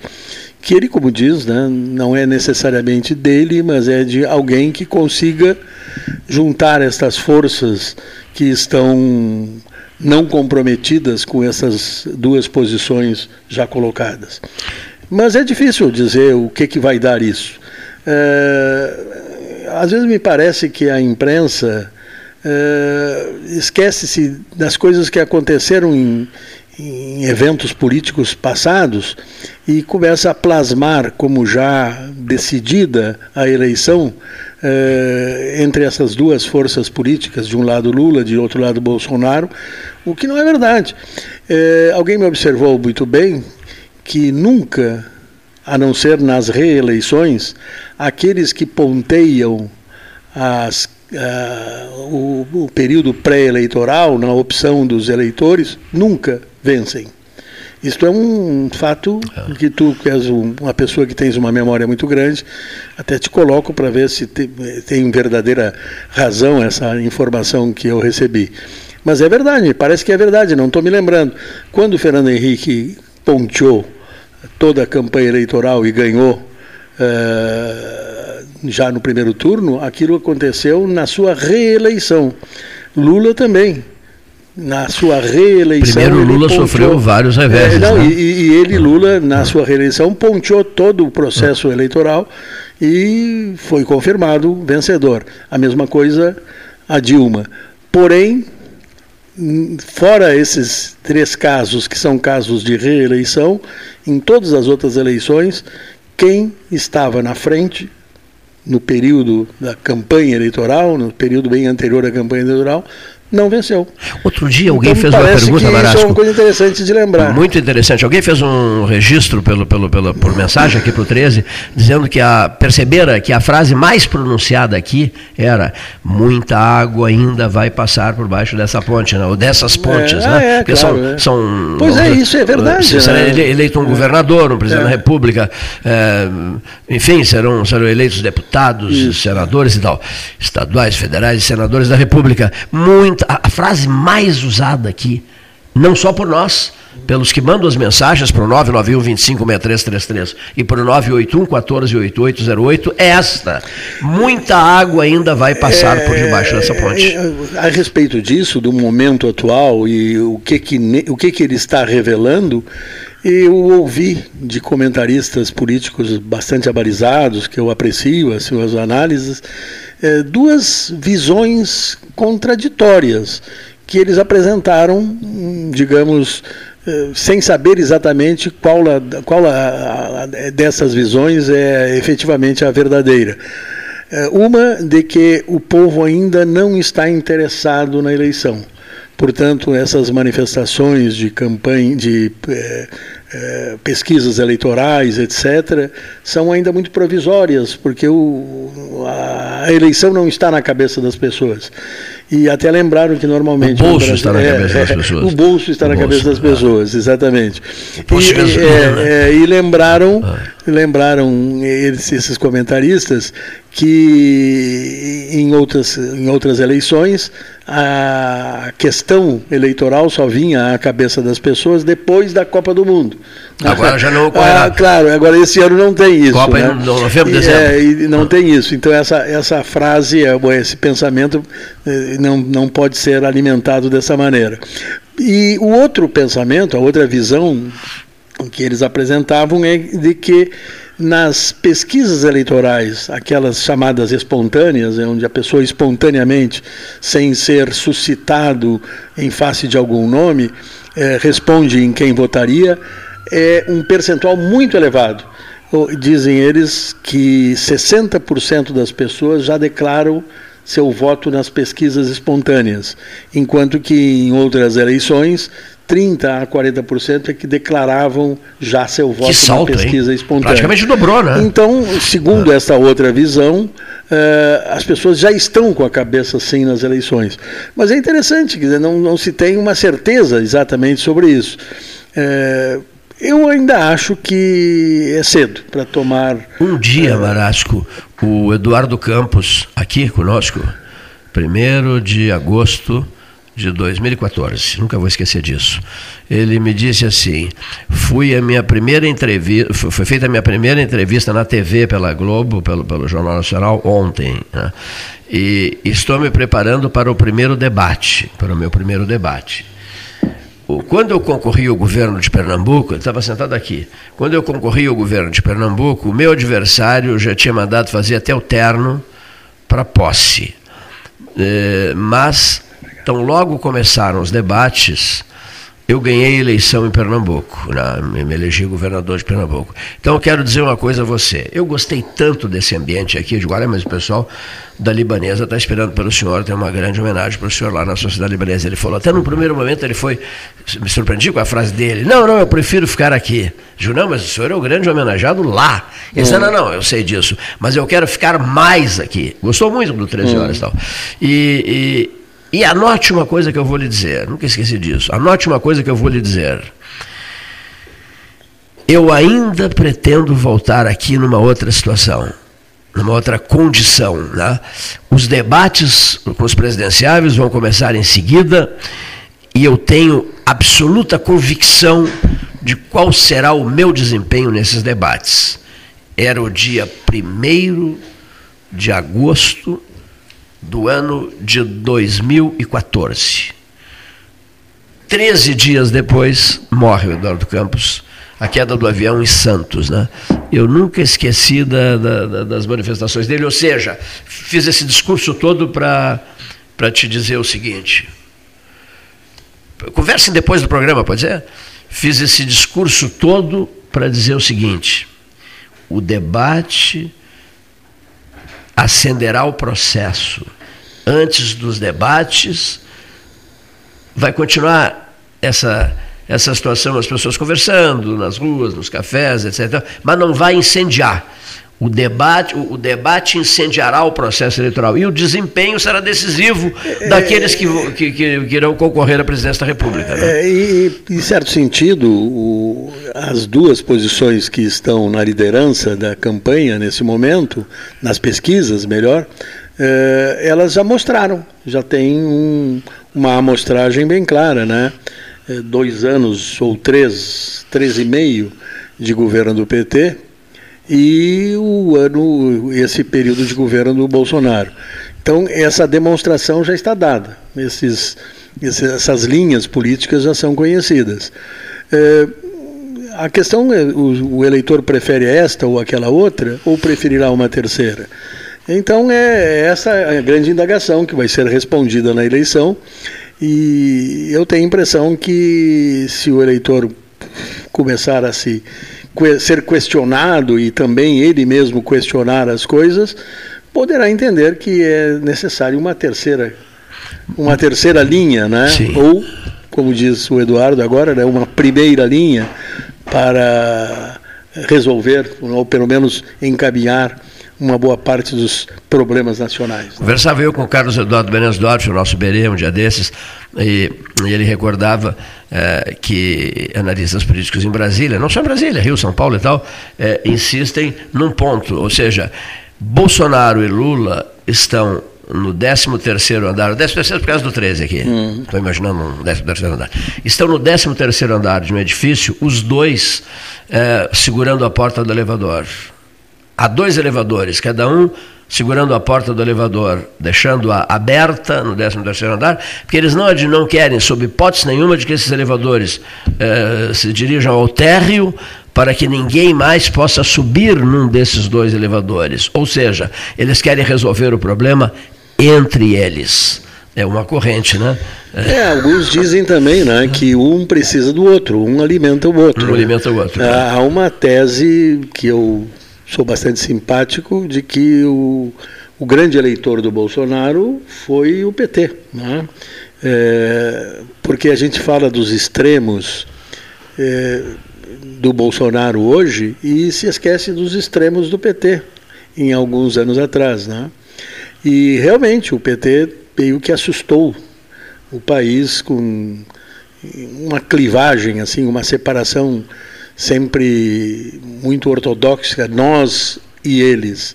Os que não estivessem com eles, que era neste caso a, a, expressão nós, é, não valiam nada, né?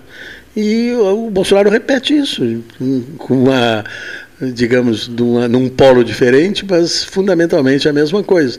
É, a gente está esquecendo um pouco, né? A gente fala muito de, de, dos exageros não apenas exageros, das verdadeiras barbaridades, assim, de algumas coisas do Bolsonaro e se esquece também que elas eram um tanto comuns nos governos petistas. Né? Fazendo um levantamento, Marasco, quatro anos do presidente Lula, mais quatro anos do presidente Lula, quatro anos da presidente Dilma, mais dois anos, é isso? Dois, dois anos dois e meio, anos né? e pouco, né? né? Depois Michel Temer, uh, depois de Michel Temer, já, já Bolsonaro, é isso? Isso, é, exatamente. Depois de Michel Temer, já Bolsonaro, né? Quer dizer, um longo período, né? Um longo período uh, no qual foi possível perceber, né? As ações dos governantes, etc, etc, e as duas correntes querendo mais um período, né? Administrativo. De outra parte, forças muitas sonhando com uma terceira via, né? que para alguns já era para ter surgido, para outros ainda, pode, ainda, ainda poderá surgir. E, dentro, e fazendo assim, eu estou tendo cuidados especiais, estou caminhando sobre areia movediça, né? caminhando sobre ovos, a Leonir Bade da Silva, porque não quero comprometer o pai do, do, do, do ex-governador do Estado, possível candidato à presidência da República, ele mesmo disse que não quer falar sobre isso. O que ele tem que falar, ele fala com o filho, troca telefonemas a todo momento e tal. Mas, enfim, vou, vou tentar eh, expressar aqui, dar, dar sentido ao, ao, ao, ao raciocínio. É, Admita-se o seguinte: Eduardo vem a ser essa terceira via, vem a lançar-se candidato à presidência da República no 18 de maio, que é a data estabelecida né, por vários partidos políticos, e que tendem a é, buscar um só nome, né, desconsiderando a prévia, porque estaria acima da prévia, foi dito agora pelas lideranças tucanas, estaria acima da prévia, bem acima da prévia, um, um, amplo entendimento entre correntes partidárias, no sentido de viabilizar a valer uma candidatura. Se tal ocorrer, senhor José Luiz Marasco Cavaleiro Leite. Agora sim, me questiono muito sobre isso, as pessoas falam bastante sobre isso. Vários nomes de Pelotas importantes da política pelotense concorreram ao governo do Estado, vários. Vários. Até o doutor Bruno de Mendonça é. Lima, que a sala ao lado aqui é a sala Bruno de Mendonça Lima. O doutor Bruno foi candidato pelo Partido Socialista Brasileiro uh, ao governo do Rio Grande do Sul, né? ao governo do Estado. Agora, alguém de Pelotas, um nome de Pelotas, nesses 210 anos quase de Pelotas, não, não disputou a presidência da República, confere? É verdade. Nenhum nunca nome tivemos um né? candidato pelo Nunca se teve. É verdade, né? nunca tivemos mesmo. Né? E com nomes importantes. Sim. Que a política, do, desde Cassiano do Nascimento, ainda no. O ministro das Sete Pastas. ministro das né? Sete Pastas, o poderoso né? ministro Ferreira Viana. Ferreira Viana. Ah, né? o que assinou a Lei Tivemos, Áurea. É, exatamente. eh, Que marcou época como, como ministro de Estado. Uma vez eu fui entrevistar o Brossar. O Brossar era o novo ministro da Justiça do Sarney. E fui, me convidou para almoçar com ele lá na Fazenda Santa Genoveva. Aí, depois do almoço, tal, preparamos o sistema de gravação. E, e, e ele, a primeira coisa que ele disse assim. Pelotas foi pioneira com Antônio Ferreira Viana, né? ministro da Justiça. Né? Nós ali para elogiar Bagé, homenagear Bagé e tal, e ele lembrou-se do Ferreira Viana, um papel importantíssimo foi reservado ao Ferreira Viana, inclusive ao lado da Princesa Isabel, assinando a a lei áurea né, da abolição da escravatura. Mas eu, não quero perder o fio do que eu ia dizer. É, não, falando, estávamos falando da, de pelotenses, de pelotenses não né, chegaram que, a disputar. A... Que não chegaram a disputar. Aí citei nomes, por exemplo, no período no Império, figuras, como tu, tu bem disseste, é, Cassiano do Nascimento, né? É, Alexandre Cassiano do Nascimento, foi ministro das sete pastas. Tá? O Arthur, Arthur perdão, o ministro da Fazenda do Getúlio, Souza Costa. Souza Costa, Arthur né? Souza Costa. 16 anos ministro da Fazenda, o camarada que mais tempo ficou ocupando o cargo de ministro, de ministro da Fazenda. Mas nomes que concorressem, que desde então, de império até agora, né, que, que num, num plano nacional, num, de, de buscar no, no Império, evidente que não, mas na República de buscar a presidência, né, o nome que vem sendo intensamente eh, falado diariamente pelos grandes veículos de comunicação social é o do teu filho. Tá? Então isso me remete a uma outra questão. Houve um tempo em que o teu filho saía da sala de aula e ia contigo para a sala da direção da faculdade de Direito. Lá estavam eh, Oscar José Magalhães e Pedro, Pedro Moacir Pérez da Silveira. Né? Exatamente. E um dia o, o, o Oscar José e o Pedro sempre eh, recuperavam essa passagem, um Eduardo apegadíssimo a ti e alucinado por política. Essa paixão dele por política começa com o teu envolvimento político, né? o teu envolvimento com o Fernando Henrique, porque tu recebeste o Fernando Henrique em Pelotas, oferecesse um churrasco para ele, e vocês... Ele veio para... Tu és É, fundador foi- do PSDB, é, né? é, tu és fundador do é, PSDB. tu e o Henrique Medeiros Pires e o Paulo Isso. Gastão Neto? Isso. é. Quando eu fui candidato a prefeito, o Fernando Henrique, que era senador, Senador da República, né? veio a Pelotas Até o convite. é, trazer apoio à nossa candidatura. Não adiantou muito, né? A candidatura não decolou. Bem, mas o- nesse momento o Eduardo era muito pequeno. Era uma, uma criança de dois ou três anos, não me lembro bem a, a idade que tinha. Mais adiante é que ele começou a. Nas idas à Faculdade de Direito. Aí É, já, já... Mais adiante ainda, em casa, ainda, ainda, na facu, ainda no Colégio São José, porque ele estava no Colégio São José. E ele atravessava a rua para pegar carona comigo, que estava na Faculdade de Direito, eu era diretor, Tu eras da, diretor da faculdade, Faculdade de Direito. né? E ele ia lá na minha sala, onde, ao fim da, do expediente, dois ou três ou quatro professores nós nos reuníamos assim para discutir coisas variadas, não só da faculdade, como também da política. Muitas vezes até mais da política do que eh, da faculdade. O dissesse bem, o Oscar José, o Pedro Moacir, o Alexandre Gastal e alguns outros assim que mais episodicamente chegavam. Esses eram mais constantes. E o Eduardo ouvia a conversa nossa que girava na época na época havia uma. O que, que estava havendo nesse tempo? Ainda não havia um rompimento maior entre PT e PSDB. É, Eu não sei porque eu não, eu não tinha é, nascido eu ainda. acho que eu acho que Fernando Henrique havia vencido as eleições contra o Lula, né? E, e se saudava assim como uma alternativa também à esquerda, o governo que viria do Fernando Henrique. E, mas outros tantos já o, o PT eh, trabalhava muito no sentido de queimar já o governo, etc. e tal, até mesmo porque Fernando Henrique eh, seguiu uma, um caminho político diferente daquele que eh, era tradicionalmente imputado às opções da esquerda, né? É, aliás, também Lula fez governos que não tinham nada a ver com os, é, com as, os discursos de esquerda que eram feitos. Né? Entre, entre as diversas coisas absurdas, assim, incríveis, que depois são trazidas como vantagens adquiridas pelo governo Lula, uma delas foi pagar a dívida com o Fundo Monetário Internacional, que era o cavalo de batalha das esquerdas, não pagamento da dívida, e depois foi trazido como uma coisa extraordinária, que esse era um governo tão bom que tinha conseguido pagar a dívida. O que, na verdade, como que sabe, foi uma troca da dívida externa por uma dívida interna. Né? É, não foi apenas o endividamento do Brasil continuou.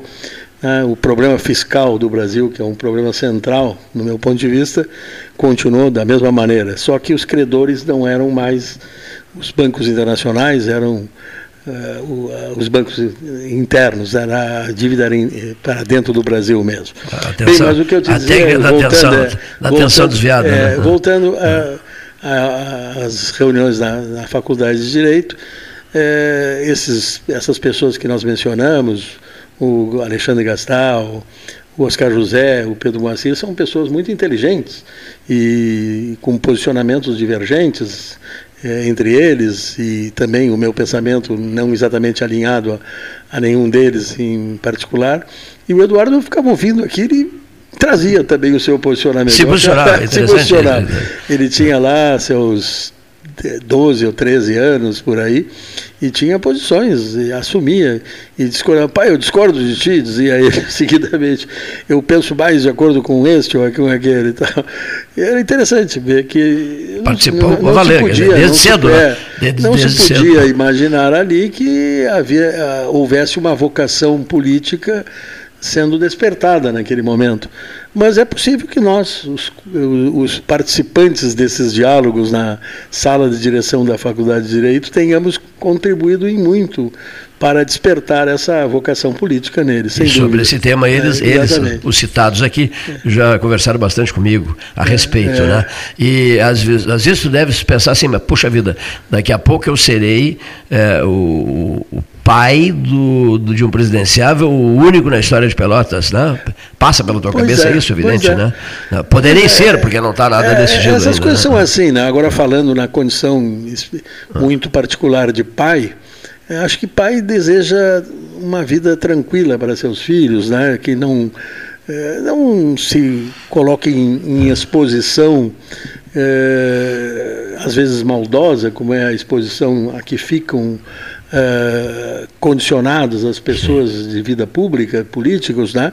maldosa no sentido de que as críticas às vezes são feitas é, com má fé, né? de, de má vontade, de, e muitas vezes estúpidas até. Né? É, então, claro, como pai, eu preferiria que ele seguisse uma carreira tranquila, né? capacidade não lhe faltaria para qualquer coisa que ele desejasse, como eu costumo dizer, né? ele poderia ser o que quisesse. Uma pessoa inteligente e, e estudiosa, competente naquilo que faz, poderia ter essa competência sido revelada em qualquer outra ramo da atividade humana. Né? Mas ele quis a política, e a política é uma, uma vida de, muitos, de muita exposição. Né? É, agora os juízes de futebol, que eram também é. pessoas expostas assim à, à ira das torcidas, estão menos Uh, atingidos, né? Porque, bom, o juiz vai consultar o VAR, VAR. ele lava as mãos, ele a culpa agora, fica é, com o VAR, fica com o VAR, está resolvido o problema, né? Não adianta xingar muito o juiz, tanto que já há quem xingue os VAR, o VAR, é, né? É Como se o VAR fosse também tivesse inclinações é, político-ideológicas, futebolísticas, digamos. Quando né? dizes, né? quer dizer que o sujeito fica numa exposição danada, e fica, né? É, numa atividade política de abrangência nacional e tal, de dimensão nacional, aí eu insisto com aquela pergunta. Te agradaria mais é, ver o Eduardo senador da República, por exemplo? Olha, é, esses, o, essa ideia te agrada? O legislativo, acho que coloca pessoas, de, é, ele fica mais dissolvido ali no, no grupo, no ambiente, assim, é, parlamentar, e, portanto, a sua exposição não é tão grande. É, as pessoas têm muita muita raiva, não vou dizer raiva, né? as pessoas têm muitas críticas ao legislativo. Seguidamente se critica os deputados, mas é assim, como categoria, né? os deputados, os senadores. Né? E ainda se pensa que tudo dependa do, do executivo. Né? E, então se atribui ao executivo todos os males do país. Tá? Isso é muito comum. É, o Eduardo tem até um, uma posição que ele, ele colheu assim de, de leituras que fez que falam do o vazio do poder como nos tempos modernos, diferentemente de 40 ou 50 anos atrás ou mais, é, o executivo pode menos do que já pôde, né? Perfeito. É, antes se dizia, o fulano fez tal, fulano não fez, fulano praticou isso, fulano, e tudo caía em cima do executivo. Hoje, não só das assembleias, dos parlamentos, o executivo é por eles condicionado, como também por movimentos sociais, por eh, opinião pública que se expressa através de desses meios um, um amplo leque é, informativo, né? É, exatamente. Um amplo leque é, informativo, né, senhor Leonir, que vai às redes sociais, por exemplo. Né? Então, na verdade, é, é difícil ser executivo hoje em dia, muito mais difícil do que em outros tempos, que se aceitava a autoridade do executivo com muito mais facilidade do que se aceita hoje. É, hoje se discute muito a autoridade. O Bolsonaro vive se, se queixando disso, né, de que sua autoridade é sempre desafiada por isso e por aquilo, o que é legítimo. Ele talvez devesse saber que isso é legítimo. Né? Mas é verdade, quem chega ao poder executivo pensando que vou fazer isso, vou fazer aquilo. Eu vejo interessante, eu vejo esses pré-candidatos falarem: temos que fazer isso, vou fazer aquilo, vou, vou fazer se puderes é, fazer, né? Porque é. se fazer, conseguires é. fazer, se tiveres habilidades de condicionar todos aqueles que também estão te condicionando a querer fazer aquilo que tu pretendes Terá que fazer. passar pelo inferno né? e continuar caminhando para tentar difícil, né? é, executar projetos, é, desenvolver é, projetos. É isso que ele gosta, ele gosta do executivo. Ele sempre ele, pois é, essa é a frase já, que importa. ele gosta é do executivo. Do executivo. Né? Ele diz Não. que vê as coisas acontecerem com mais no, nitidez no quando está uh, podendo executá-las efetivamente. Mas é isso, eu não queria falar tanto desses assuntos. Não, não, já, já, mas já falamos. Olha aqui. Mas já falamos, né? E deixa eu só aproveitar aqui, eu... tu citaste, eu puxei o assunto lembrando o teu tempo de diretor da Faculdade de Direito, aí do Eduardo para lá e dos nossos professores, frequentadores do 13, por sinal, e amigos nossos. E isso me remete, essa, esse exemplo que eu dei, é, me remete a um, a um momento do qual participaste intensamente. Foi um momento, pra, te, te confesso, para mim foi um dos momentos mais lindos uh, da minha atividade na condução do ciclo de palestras da universidade. Quando nós estávamos juntos recebendo Darcy Ribeiro. Exatamente. Tá? Faculdade de Direito, é, é, uma conferência memorável. É, e tu né? eras o grande incentivador daquelas atividades. Criei o ciclo né? que depois os é, senhores Alau, os senhores Mauro Delpino e Alau extinguiram é. o ciclo. Mas naquela, naquele momento, Marasco, naquela tarde, tu eras o diretor da faculdade que aula magnífica do Darcy Ribeiro, né? É, Não se ouvia um silêncio, né? um silêncio hum. absoluto no Salão de Atos do hum. Direito. Eu tenho aquele momento ainda presente, estou sempre às vezes olhando até as fotografias, e aquilo, vamos lá, fazendo uma rápida, eu, eu tenho medo de números, mas aquilo chama-se o governador do estado era o seu Colares. Era o Colares. Era o seu Colares. O Darcy chega em Porto Alegre, não sei se tu sabes desse dado. O Darcy chega e vai a Santa Maria. Pega o avião e vai a Santa Maria. No aeroporto de Porto Alegre, antes de voar para Santa Maria da Boca do Monte, esculhamba o calendário rotativo da Neuza Carabarro. O Colares dava pulos de fúria. E aí me liga o Carriconde, depois trabalhou com a Dilma, foi braço direito Dilma, me telefona, é Gilson, não é Gilson, um outro nome, não sei o que é Carriconde. Paulo Costa Neto e eu estávamos juntos nesse momento, que eu tive a oportunidade de dizer tudo que eu tinha vontade para esse Carriconde. Depois foi poderoso no Palácio Planalto. Não, eu queria comunicar ao senhor que o doutor Daci não irá mais a Pelotas. Mas o que vocês estão brincando comigo? Isso é molecagem para cima de mim.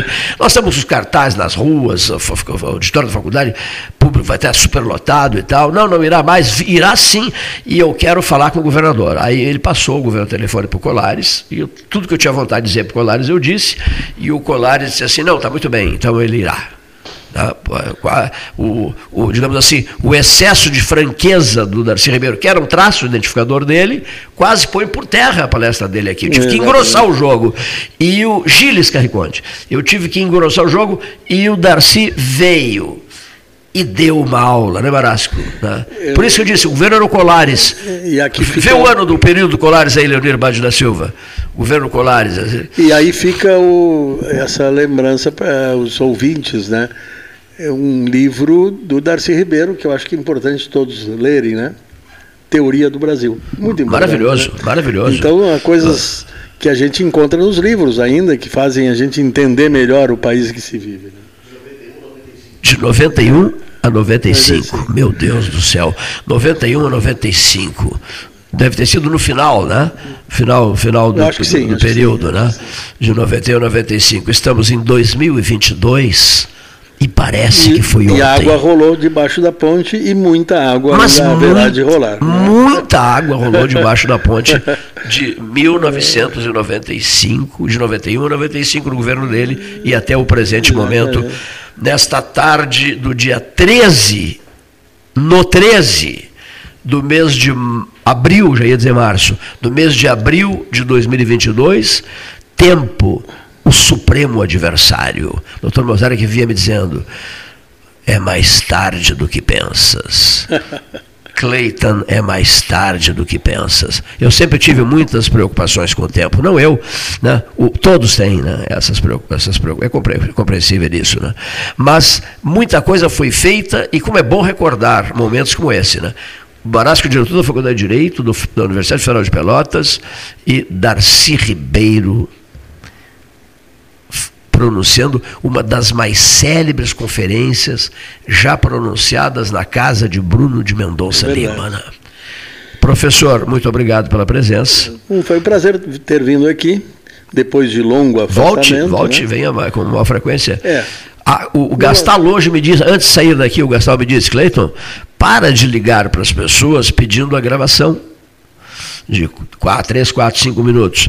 Está na hora, já que a máscara, é, digamos assim, encerrou o seu, período, né? Não, se, se Deus, queira Deus que sim, para sempre, sim, né? Está é, tá na hora de a turma voltar de a turma uh, retomar a conversa diária bebendo chá, porque ao vivo é muito melhor, né? É verdade. É muito melhor. Eu vinha de carro para o centro e escutando o programa, achei que estavas com poucos convidados, até nem havia convidados aqui, disse, vamos lá. Que bom. A, ajudar bom. o Cleito a fazer que o bom. programa dele. E tu sabes que uh, estão se conscientizando os, os debatedores do 13 de que já é possível voltar. Né? Eu tomei um susto quando contraí a Covid, e até eu passei a ter um medo danado de vir aqui. Porque o Leonir contraiu, o Gastal contraiu, o meu caso foi mais grave, bem mais delicado. E eu te confesso que cheguei a ficar temeroso e tal. Quando é que eu vou encontrar forças para voltar? Mas numa boa, acabei voltando. Né? E ocorrerá certamente com todos os 35 nomes de pessoas que colaboram no dia a dia, é. no dia a dia do nosso 13 horas. Tá bem, estaremos. E, e o Brasil de Pelotas? Pois é, jogou bem. Jogou, jogou bem, bem né? sem muita agressividade. É. é, um, um, um, senhor me passou uma mensagem muito bonita que eu contei no rádio ontem. Ele me disse assim, seu Cleiton, mas tem que, tem que ver a positividade do camarada. Anote o que eu vou lhe dizer. Voltaremos para a Série B. O senhor pode anotar na sua agenda implacável nós voltaremos em breve para a Série B. Eu fiquei contente de ter ouvido aquilo e anotei realmente na minha agenda. né? É possível, é possível. Eu acho que foi uma boa partida, teve um desempenho bom, assim, mas quando chegava perto da área não, não, não decidia as jogadas capitais. E a né? penalidade discutível também, né? Pois é, altamente assim. discutível. Eu achei que não. Não, não, não Meus filhos apaixonados, chavantes, acharam, que, acharam sim. que sim. Acharam que sim. que beleza. Muito obrigado, professor Marasco. José Luiz Marasco, Cavaleiro Leite, nos estúdios do 13. Deve, em breve irá à Biblioteca do Brasil, por certo, lá em Pedras Altas, né? O dono lá, o que comprou, fez um grande negócio lá. E ele me disse: Eu estou tão encantado com essa biblioteca, Cleiton, Luiz Carlos, fala comigo todos os dias, que eu já estou mais eh, eh, entre, Santa, entre Pedras Altas e Santa Maria, da Boca do Monte, eu já estou bem mais tempo, oferecendo meu tempo para o castelo de Joaquim Francisco. Senhoras e senhores ouvintes, muito obrigado e boa tarde.